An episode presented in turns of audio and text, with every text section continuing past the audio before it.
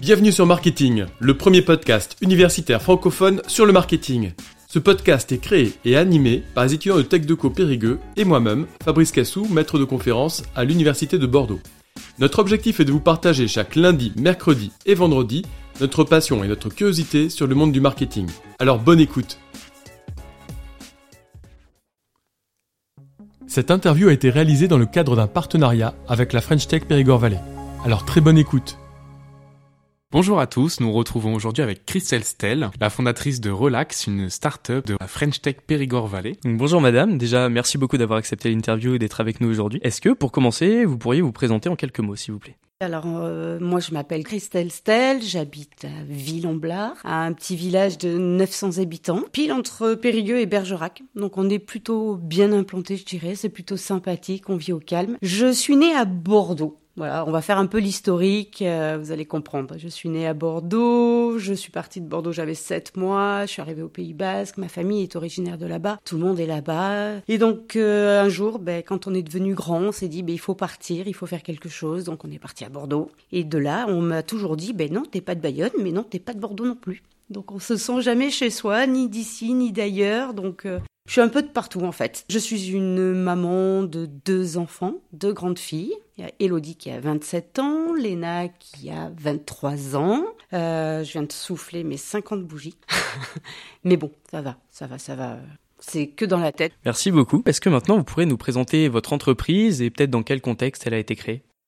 Relax. Euh, donc nous diffusons de la bonne humeur comme vous avez sûrement dû le voir, mais pas que. Euh, alors Relax a été conçu dans un contexte improbable, j'ai envie de dire, avec des rencontres euh, plus fantastiques les unes que les autres. Nous avons eu la chance de pouvoir étudier des solutions alternatives au sein d'un service hospitalier au CHU de Tours. la cardiologie interventionnelle est une spécialité très particulière où ils ont besoin que le patient ne soit pas forcément forcément euh, en anesthésie générale, donc une anesthésie ce qu'on appelle loco-régionale. Et ils ont surtout un matériel qui s'appelle un ampli qui vient au plus près de la tête pour prendre des images de troncs cérébraux. Donc, ils ont essayé plein de solutions, de la musique, mais le problème c'est que ça capte qu'un seul sens. Euh, on voit quand même ce qui se passe autour, donc toute cette douleur induite, c'est un petit peu le problème. Ils ont essayé des gros casques de réalité virtuelle que vous connaissez tous, qui sont sur le marché pour du game, pour de la formation, voilà, pour différentes choses. Je trouve ça fantastique, euh, suivant les secteurs d'activité, mais pas forcément euh, pour toutes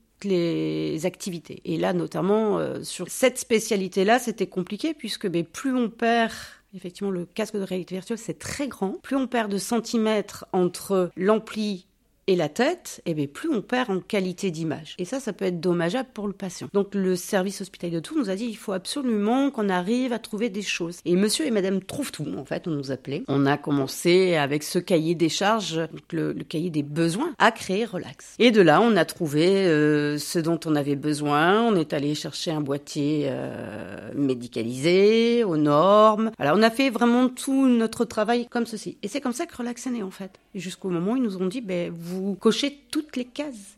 Allons-y. Donc on y est allé et euh, c'est une très belle aventure euh, qui aujourd'hui accompagne plusieurs établissements de santé en France. Donc ça c'est une belle victoire. On est très heureux et puis on a fait de très belle rencontre au-delà du CHU de Tours, puisque ben, cette aventure euh, nous a permis de faire des rencontres, euh, notamment à côté de chez nous, à 27 km de Ville-en-Blard. On a fait la connaissance de l'entreprise la, Fed et on a été mis en contact avec Cédric Jamet à la base, qui était le responsable ingénierie. Et puis nous avons rencontré Cédric Delage, et puis de fil en aiguille, nous avons rencontré euh, le CATI.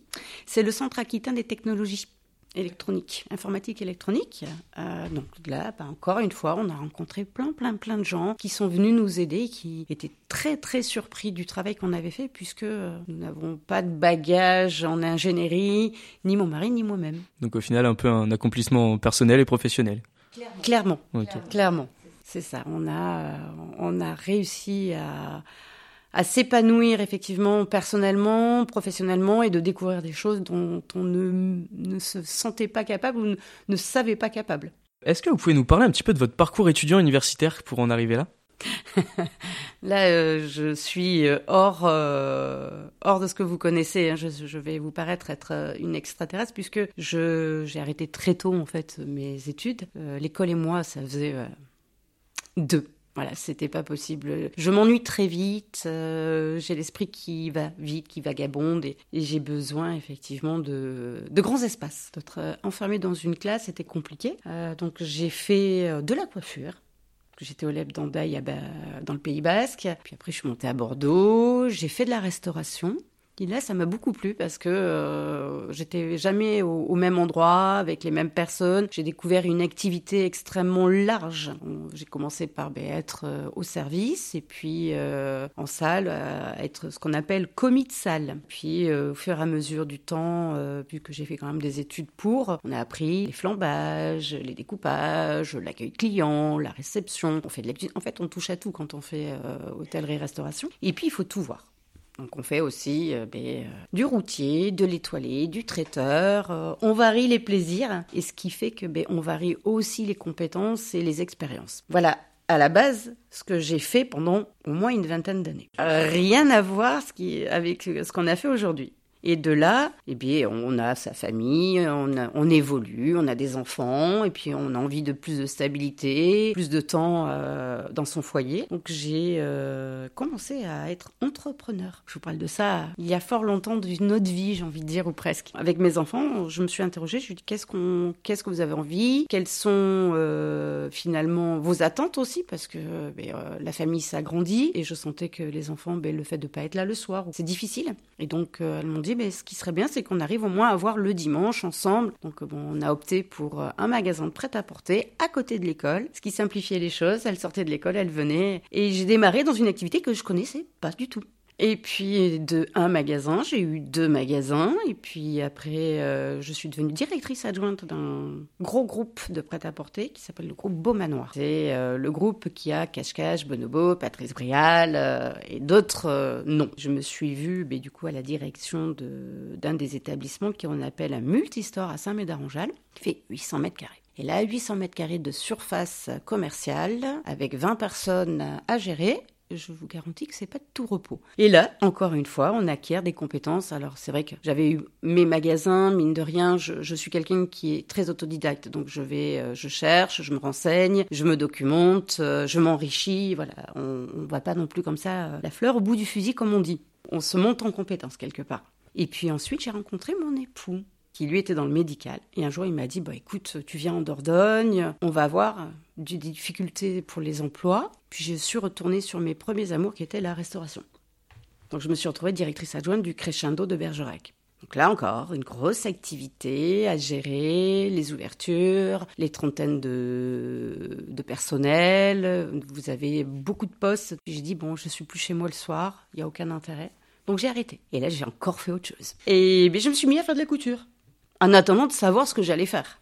Et là, j'ai créé Fema, qui était une, euh, qui est toujours une entreprise de maroquinerie euh, où j'ai commencé à faire des petites choses et puis de petites choses des plus grandes choses. J'ai fait les marchés, j'ai fait, je, voilà, j'en ai fait une vraie activité.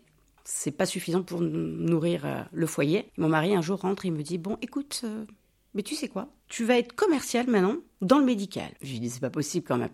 Je ne connais absolument rien. Voilà, c'est compliqué. Il euh, n'y a pas de légitimité. Là, là, ça va être dur. Non, non, il faut pas abuser non plus quand même. Euh, soyons pas fous. Il m'a dit si, si. Et il m'a formé effectivement au monde vasculaire périphérique. Et pendant quatre ans, j'ai distribué, euh, non, j'ai conseillé les praticiens sur euh, du matériel euh, vasculaire où on pose des petits ressorts dans les artères pour venir soigner celles-ci. Et on a construit Relax ben, au fur et à mesure du temps avec cela, avec toutes ces compétences quand on nous l'a demandé en parallèle de cette activité. Et voilà, vous savez absolument tout. D'accord, donc vous êtes quand même passé par euh, divers postes, si de tous les domaines, vous avez un peu touché à tout. Et si vous deviez faire une rétrospective de votre vie, pour vous, ce seraient lesquels les expériences ou les échecs qui vous ont vraiment permis d'avancer? Les échecs, je ne considère pas les échecs comme un échec à proprement dit. C'est vrai que sur le coup, c'est un échec. On se dit, ah là là. Quand j'ai arrêté les magasins de prêt-à-porter euh, en 2011, la crise économique de 2008 euh, ne s'est pas fait sentir de suite. Ça a commencé à se faire sentir vraiment en 2010 et c'était compliqué. Et j'ai pris des décisions pour ne pas me mettre mon, ma vie en danger, mes enfants, euh, financièrement. Là, ça a été compliqué. Ouais. C'était une, une, épreuve assez dure, euh, émotionnellement, parce que ben, c'est, mine de rien, quand on monte un projet, c'est son bébé aussi. Il faut prendre des décisions pour le bien de tous, en fait, le bien commun. Donc là, ça a été dur. Mais je me suis relevée de ça puisque justement je me suis dit écoute, n'en fais pas un échec, fais-en une force, qu'est-ce qui s'est passé, analysons tout ça, regardons avec un peu de recul. On peut pas le faire de suite.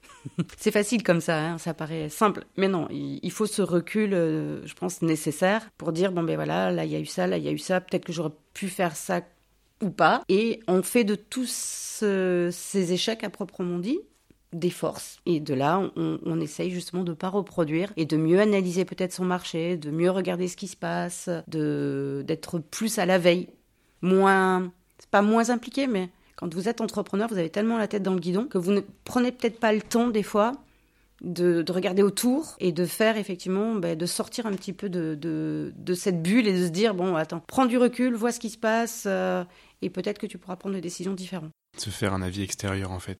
Oui, la vie des autres est importante aussi. La vie des autres est importante. Donc, ça a été un, grand moment, ça, effectivement. Mais à côté de ça, je regrette rien. Parce que ben, toutes les personnes que j'ai pu rencontrer, toutes les compétences que j'ai pu acquérir. Si j'étais pas passée par là, je suis pas sûre que je serais aujourd'hui celle que je suis. Avec cette capacité à, s'adapter ou cette capacité à rebondir. Il faut beaucoup de, résilience, il faut beaucoup de, force en soi, mine de rien, pour euh, arriver à passer tout ça. Si toute cette aventure elle était à refaire, est-ce qu'il y aurait des choses que vous changeriez ou est-ce que vous laisseriez tout tel quel? Non, je laisserais tout tel quel. Tout tel quel, parce que sinon ça veut dire que je renie un petit peu tout ce que j'ai vécu et, et les personnes que j'ai rencontrées. Et ça, c'est juste pas possible. D'accord. Et du coup, votre futur, comment est-ce que vous le voyez? Alors normalement, je le vois euh, plein de bonne humeur quand même et de gaieté. C'est pas simple tous les jours parce qu'on est dans un monde compliqué avec euh, une crise sans précédent euh, sanitaire, économique, voilà, qui complique un peu les choses. Mais on garde notre bonne humeur et on se dit que de toute façon, demain sera meilleur et il n'y a pas de raison, à force de travail et de persévérance, on sera plus grand, on sera plus loin. Je dévoile pas tout parce que sinon c'est trop facile pour les autres. Voilà, je garde quand même quelques petits secrets, quelques petites surprises. Euh, c'est ce qui fait aussi euh, notre force euh, en termes de communication. Donc relax à suivre de près du coup. Exactement, si vous voulez en savoir plus en tout cas. Donc maintenant, on va pouvoir passer à la deuxième partie, le côté entrepreneuriat et surtout le côté féminin dans ce domaine.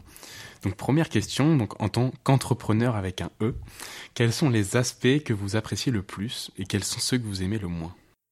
Celui que j'affectionne le plus, c'est cette élasticité en fait que la femme peut avoir. Parce que on est une femme, on est une mère, on est une travailleuse, une femme intérieure. Donc en fait, on est Shiva. Et on a la capacité d'être élastique. Et tout ça fait que on a des compétences. Je ne dis pas que vous les avez pas. Je dis juste qu'on a des compétences peut-être plus larges en termes de capacité à pouvoir engranger engranger des actions, engranger des, des mises en place, de l'organisation, voilà, tout ça. Je pense que la femme entrepreneuse avec un grand E euh, est élastique. C'est la femme élastique. Euh. Est-ce que vous avez rencontré donc des difficultés, parce que là vous avez parlé plus d'un côté positif, d'une qualité à avoir, mais euh, est-ce que vous avez rencontré donc des difficultés dues au fait d'être une femme dans ce domaine-là? Non, oh, la difficulté en tant que femme, non. Je pense que c'est plus nous, la femme, finalement, qui se mettons des barrières. Euh, on, a toujours cette problématique, je pense, en tout cas personnellement pour moi, c'est comme ça que je l'ai vécu, c'est de se dire, euh, ben, euh, j'ai pas ma place là, je suis peut-être pas à la hauteur, je serai peut-être pas prise au sérieux. Et en fait, je pense qu'on se met quelque part des barrières de par notre éducation, parce que dans l'ADN aussi, sans le vouloir, on a quelque chose d'inscrit chez l'homme et la femme, involontairement. Et je pense que du coup, prendre des positions de hauteur et de responsabilité, on a toujours un sentiment de d'illégitimité. En tout cas, moi, en plus, ma position de ne pas avoir effectivement fait des études, de pas, j'avais cette position d'illégitimité. Et au fur et à mesure du temps, je me suis rendu compte que non. Donc on passe effectivement par euh, toutes les émotions. Hein. Je vous cache pas, c'est les montagnes russes. C'est euh, même pas si les montagnes russes, c'est pas léger comme terme en fait. Vraiment, c'est euh, émotionnellement parlant d'être une femme, c'est nous qui nous posons peut-être des, soucis. Mais au final, quand on s'accorde avec soi-même, on comprend vite que ben non, Non, non, on a toutes les capacités, on a toute légitimité et qu'il ne faut pas avoir peur de se lancer. Et on rencontre d'autres femmes entrepreneuses et ça c'est bien puisqu'on est de plus en plus de femmes entrepreneuses et je trouve ça magnifique. Et il faut continuer comme ça parce que justement nos grands-parents, nos grands-mères se sont battus pour qu'on ait certains droits. Il faut continuer dans cette avancée. Euh, oui, il y a du positif, oui, il y a du négatif, mais après, je pense que c'est avec soi-même aussi euh, de comment, comment on vit les choses. Donc c'est surtout un travail euh, qui va être d'acceptation de soi et de travail aussi sur l'estime qu'on a de soi-même. Exactement. Moi, pour ma part, effectivement, ça a été un, gros travail, on va dire, d'introspection, hein, quelque part, où effectivement, on va chercher au fond de soi des ressources qu'on connaissait pas. Et de fait d'aller chercher toutes ces ressources et de voir que ça fonctionne, c'est là où on prend effectivement toute notre valeur et toute notre place. Et par rapport à l'entrepreneuriat, quelles sont les étapes à suivre pour pouvoir entreprendre? Je suis pas très bonne conseillère des étapes à suivre puisque je suis quelqu'un qui est un électron libre. Donc, euh, comme vous avez pu le voir dans ce que je vous ai dit de mon parcours, j'ai pas de, ligne directive. Le seul conseil que je pourrais donner, c'est de s'entourer effectivement, ben déjà de s'assurer qu'au niveau familial, euh, de pouvoir discuter, de pouvoir échanger, de pouvoir positionner ses projets, ses idées, et de voir un petit peu l'entourage qu'on a, comment on est épaulé. Ça, c'est très important. Je pense que dans l'entrepreneuriat, si vous n'avez pas un cercle familial euh, construit et, fort, ça peut être euh, une difficulté. Euh, je pense qu'il faut aussi derrière s'entourer ben, des bonnes personnes. moi, j'ai eu la chance de rencontrer sur ma route énormément de personnes. Natalia fait partie des premières personnes que j'ai rencontrées. Alors avant d'être la French Tech, elle était sur d'autres sujets, mais effectivement, Natalia Airo, qui est à la, direction de la French Tech, euh, c'est une des premières personnes que j'ai rencontrées et, j'ai un souvenir euh, extra qui, un coup de fil où elle me dit j'ai rencontré euh, Périgord Initiative qui m'a expliqué votre projet, mais c'est juste génial, j'ai besoin de vous rencontrer, j'ai envie de vous rencontrer. Et du coup, j'ai intégré les premières. Donc euh, c'était un groupe, on faisait partie de la première session euh, des premières femmes entrepreneuses euh, en Périgord, donc tout un groupe de femmes. Et Natalia était à la tête de, ce groupe avec d'autres personnes. Et c'est comme ça que j'ai fait sa rencontre. Et après, la French Tech est née et on faisait partie BD premier euh, adhérent French Tech. Euh, et de là, ben, j'ai rencontré énormément de monde. Le réseau fait que plus on, discute avec les autres, plus on échange et plus on rencontre du monde et plus on se rend compte que eh ben, on a aussi les mêmes problématiques et que du coup, on peut venir s'entraider. Donc voilà ce que je peux vous dire sur l'entrepreneuriat, c'est de s'entourer des bonnes personnes et, de mettre de côté euh, toutes les personnes qui ne seraient pas susceptibles de, de vous permettre d'avancer en tout cas. Il faut euh, écarter tout, tout, tout ce qui est toxique. Et est-ce que par rapport à ça, vous pensez que c'est accessible à tout le monde de monter son entreprise à partir d'une idée ou s'il y a vraiment des profils particuliers? Est-ce qu'il y a un profil particulier? Je serais qui pour dire qu'il y a un profil particulier en fait? Je suis pas sûre qu'il y ait un profil particulier. Par contre, il faut être résilient, effectivement. Euh, il faut être tenace. Il faut avoir quand même certaines qualités, il faut être créatif parce que vous allez vous rendre compte que l'entrepreneuriat n'est pas un long fleuve tranquille. Là, pour l'instant, j'en ai dit que des aspects positifs, mais euh, c'est pas si simple que ça. Hein. Vous passez vos nuits à réfléchir, vous pensez toujours à un coup d'avance. voilà, il faut quand même être très, très, très persévérant et, être rempli de courage euh, et croire surtout à son idée. Comment savoir si cette idée va être pertinente, va plaire? Pour avoir créé Relax, nous, on a eu la chance de le créer avec les besoins d'un établissement de santé. Le mieux, c'est d'aller à la rencontre de son public et de tester et de demander qu'est-ce qui vous manque, qu'est-ce qui vous plairait, qu'est-ce que, de quoi avez-vous besoin. De connaître le besoin direct de connaître le besoin direct, effectivement, de l'interlocuteur, de, de, de, ce que vous avez envie de faire. C'est pour moi primordial d'aller analyser, d'aller à la rencontre, effectivement, euh, euh de ces premiers concernés, en fait. Hein, c'est c'est votre public qui va être concerné par l'idée que vous allez développer parce que vous, par, parce que vous avez en tête. En tout cas, c'est comme ça qu'on a procédé, nous. Et c'est comme ça qu'on arrive effectivement à, où les, les, établissements de santé sont très surpris, ils nous disent, mais en fait, vous cochez toutes les cases. Ben oui, on coche toutes les cases parce qu'on a justement établi ce dispositif en fonction des besoins. Est-ce que le marketing a un rôle important dans le fonctionnement de votre entreprise? Je pense que le marketing a une place très importante euh, au sein d'une entreprise, puisque c'est elle qui va donner l'impulsion de l'entreprise. C'est du visuel, c'est du propos, c'est du réseau, c'est il faut être quand même euh, bien accompagné sur ce sujet euh, marketing. Nous, on a eu beaucoup, beaucoup, beaucoup de chance parce qu'on a eu des élèves de l'IUT de Périgueux.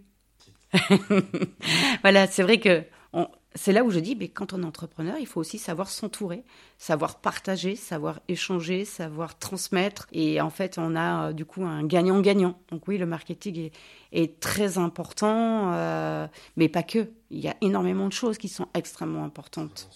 C'est un ensemble. On fait du réseau, voilà. C'est un ensemble de choses. Et en termes de stratégie de communication, qu'est-ce que vous avez pu déployer ou qu'est-ce que vous mettez là en avant en ce moment?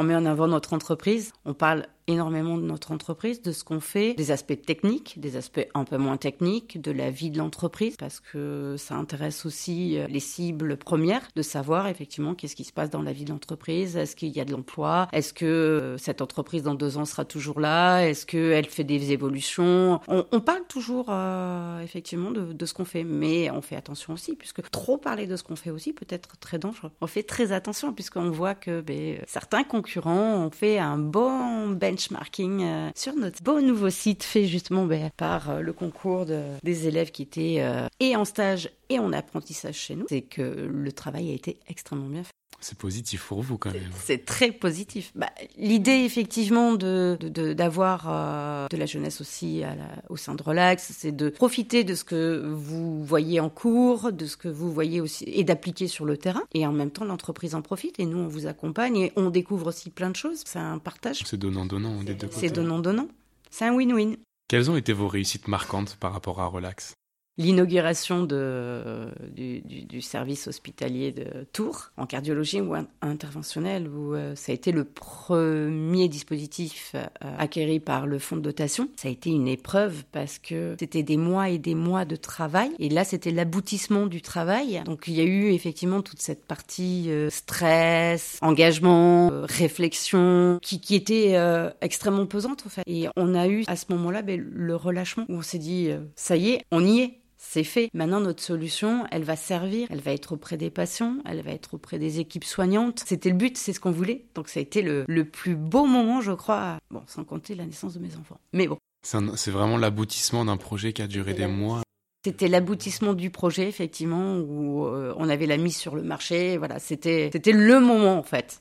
Vraiment. Et je crois que si on pose la question à mon mari, il répondra exactement la même chose, à mon avis. C'était un des grands moments. Après, on en a eu plein des grands moments. On a eu euh, le grand moment de femme entrepreneuse, saison 3 avec Orange, euh, avec, euh, accompagné par Julien Anselme. Donc là, c'était juste chouette. C'était la naissance de la French Tech Périgord Valley, où on était parmi les premiers adhérents.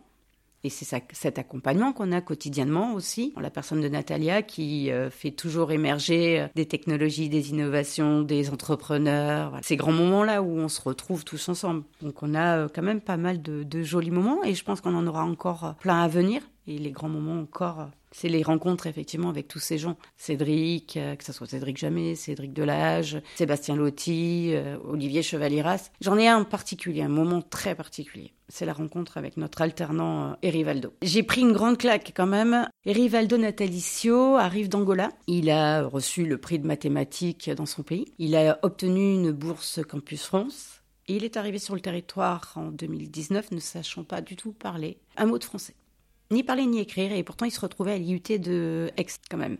Il a vécu le Covid, il a appris à parler français, à écrire, il a fait l'acquisition de toutes ses compétences en ben, regardant la télévision, en étudiant euh, des films, en écoutant en cours qu'il n'arrivait pas à comprendre. Et en fait, pendant deux ans, ça s'est passé. Il a eu le Covid, il a tout eu, hein, 9 mètres carrés. Aujourd'hui, c'est un jeune homme euh, qui est ressorti de sa promo, 12e de sa promo, avec un quasiment 17 de moyenne. Quand on l'a rencontré en visio, on s'est dit oui, oui, on ne peut que valider effectivement cette euh, cette énergie, cette euh, ténacité. Et puis bon, il a quand même les compétences effectivement sur le, la recherche et le développement. Il est à l'INSA Matmeka à, Bordeaux. C'est lui qui est en charge du produit, de le faire évoluer, de rendre plus autonome sur plein de parties.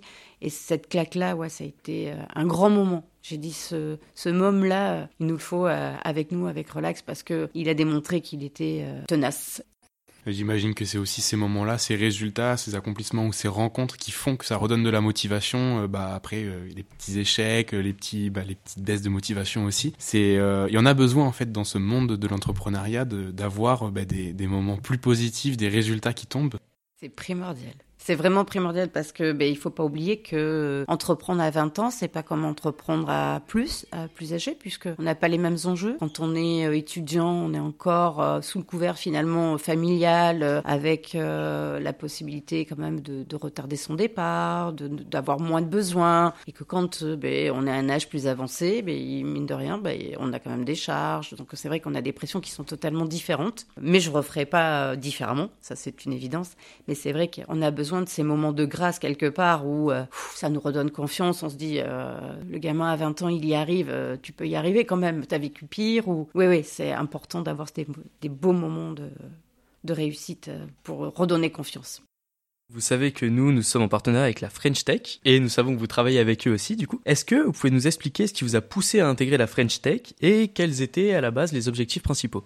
La French Tech, c'est un mouvement euh, technologique innovant euh, qui met en exergue euh, des, des entreprises et en rural, ça me semblait tellement évident. Il n'y avait pas quelque part d'autres chemins à prendre parce que si vous n'êtes pas à Bordeaux ou dans une grande ville, finalement, euh, on, on, vous remarque pas, on vous découvre pas. Et, je trouve important de pouvoir conserver les savoir-faire qu'on a en rural. Moi, je me voyais, j'avais aucune envie de partir euh, dans une grande ville pour pouvoir continuer à, avancer avec avec Relax. C'était pas possible. Donc, euh, le fait de rester et d'avoir effectivement la French Tech en rural, c'est important de, de, venir aussi euh, s'intégrer dans ce genre de, de réseau. C'est même primordial. Et euh, les uns avec les autres, faire une, émulsion un petit peu et dire, bah, tiens, on se rencontre, tiens, ah ben tiens, on peut discuter de ça, de ça, on échange. Ah mais finalement, toi, tu fais ça, bah, comme avec bah, la 3D ou avec d'autres choses. Ah mais tu as développé cette innovation, c'est génial. Et du coup, voilà, c'est comme ça aussi qu'on grandit et qu'on conserve surtout les entreprises sur le territoire et qu'on fait de l'emploi. Je vois pas pourquoi on serait obligé de partir, de délocaliser. Non. Soyons fiers de ce qu'on fait. Alors c'est plus dur qu'effectivement que dans une grande ville, c'est plus long, mais tout est possible à condition de le vouloir. Et donc, intégrer effectivement ce genre d'entité ou d'association, c'est primordial pour justement qu'on grandisse les uns avec les autres. C'est des blocs en fait que vous venez ajouter comme un Lego et vous le montez. Et actuellement, du coup, si vous deviez résumer ce que vous apporte la French Tech, qu'est-ce que vous diriez?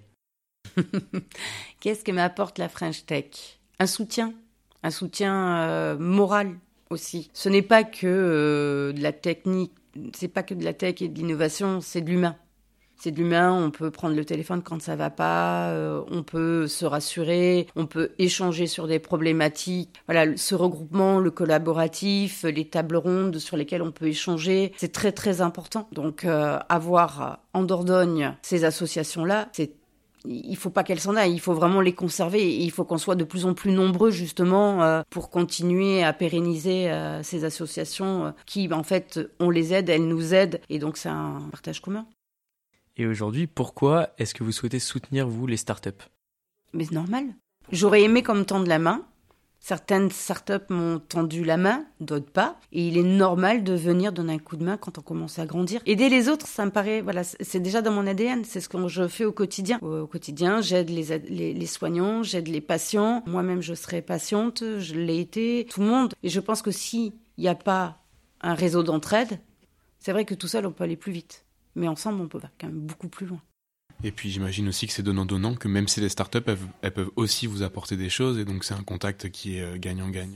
C'est enrichissant à tous les points de vue. C'est enrichissant effectivement, point de vue personnel, point de vue professionnel. On vient on vient euh, grandir avec euh, ben, les, les, idées des uns, les idées des autres, euh, les échanges. C'est très très important de ne pas rester isolé en tout cas dans son coin et de pouvoir échanger avec les autres sur les réussites, les problématiques, les échecs et, et, tout ce qui pourrait effectivement aider.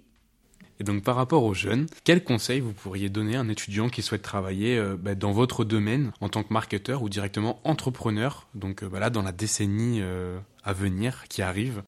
Qu'est-ce que je pourrais dire? Ah ben, Je vais vous dire ce que j'ai dit à Paul, qu'il fallait effectivement bien construire son dossier, être attentif à tout. En fait, un entrepreneur, il a plusieurs casquettes. Il n'est pas que l'entrepreneur. Il faut qu'il soit le comptable, il faut qu'il soit l'entrepreneur, il faut qu'il soit le commercial, il faut qu'il soit marketing. En fait, l'entrepreneur a tellement de casquettes diverses et variées et il ne faut pas se forcer à faire euh, des choses, il faut le faire avec le cœur et, puis quand même euh, avec aussi un peu la tête, hein, de, de, garder la tête froide. Des fois, on aurait envie de, de prendre des décisions euh, coûteuses, impulsives, de jamais céder à l'impulsivité. Toujours avoir un peu de réflexion et d'écoute avant de prendre des décisions. Donc c'est l'expérience qui fait que ben, on acquiert la sagesse et ce temps de calme peut-être avant de faire des actions qui pourraient être dommageables. Et en termes d'études, vous conseilleriez euh, quelque chose en particulier ou euh, ben, comme vous en fait? Non, je suis mal placée pour conseiller quoi que ce soit. Par contre, euh, s'enrichir et se documenter parce que je, je suis, je pense, l'exemple même. Je n'ai aucun diplôme. Alors, je, mentirais quand je dis je n'ai aucun diplôme, puisque à l'âge adulte, on réfléchit, on s'assagit et on se dit bon, il faut quand même valider certaines compétences. Donc euh, à l'âge adulte, j'ai validé mes compétences. Effectivement, euh, j'ai fait un, une VAE de manager univers marchand. Donc l'équivalent d'un bac plus 2, ce qui vient nous légitimiser un petit peu plus quand même. Euh, même si on n'est pas, on n'a pas un circuit universitaire classique, on peut malgré tout, par la curiosité, s'enrichir personnellement et professionnellement. Mais il ne faut pas se lancer non plus à tête baissée sans, sans aucune réflexion et sans aucun conseil. Quelles sont vos sources d'inspiration Que ce soit un film, un auteur, euh, un livre, n'importe? Moi, c'est la musique. Mon moteur, c'est la musique. J'ai besoin de musique pour. Euh, comment dire Je suis comme une plante. Si j'ai pas de musique, je fane. Que mon moteur, c'est vraiment ça. Donc, euh, en fonction de la musique que je mettrai, j'ai des émotions euh, particulières et qui vont rythmer ma journée et, mes, actions aussi, mes décisions. Mais euh, donc, on essaye quand même d'être positif et de se mettre des musiques qui ne viennent pas être dans la mélancolie. Donc, moi, mon leitmotiv, c'est vraiment la musique. C'est pas le cinéma, c'est pas, pas un acteur. Ce qui me motive, c'est de faire du plaisir et faire du bien autour de moi de savoir que notre produit a une utilité. Ça, c'est ce qui me, ce qui m'anime en fait tous les jours. Est-ce qu'il y a un titre qui vous tient à cœur de musique? Ah oui, Louisetta, qu'est-ce qu'elle est chiante Ça me décrit quand même pas mal. Elle est attachante et qu'est-ce qu'elle est chiante. Et donc pour terminer, est-ce que vous auriez un message à faire passer aux jeunes étudiants et lycéens euh, bah, par rapport à n'importe quel sujet, euh, l'entrepreneuriat, les femmes dans l'entrepreneuriat ou dans la vie euh, de tous les jours? Dans la vie de tous les jours, ce que je pourrais dire à, vous tous aujourd'hui, c'est quel que soit le chemin que vous allez prendre, toute expérience est bonne à prendre, que vous continuez les études, que vous les continuez pas. En tout cas, euh, restez fidèle à vous-même.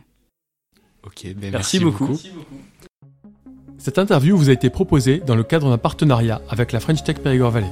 À très bientôt. Merci à tous d'avoir suivi cet épisode.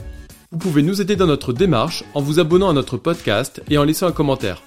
Merci pour votre soutien et votre écoute et à très bientôt sur Marketing, le podcast universitaire pour tous les cueils du marketing.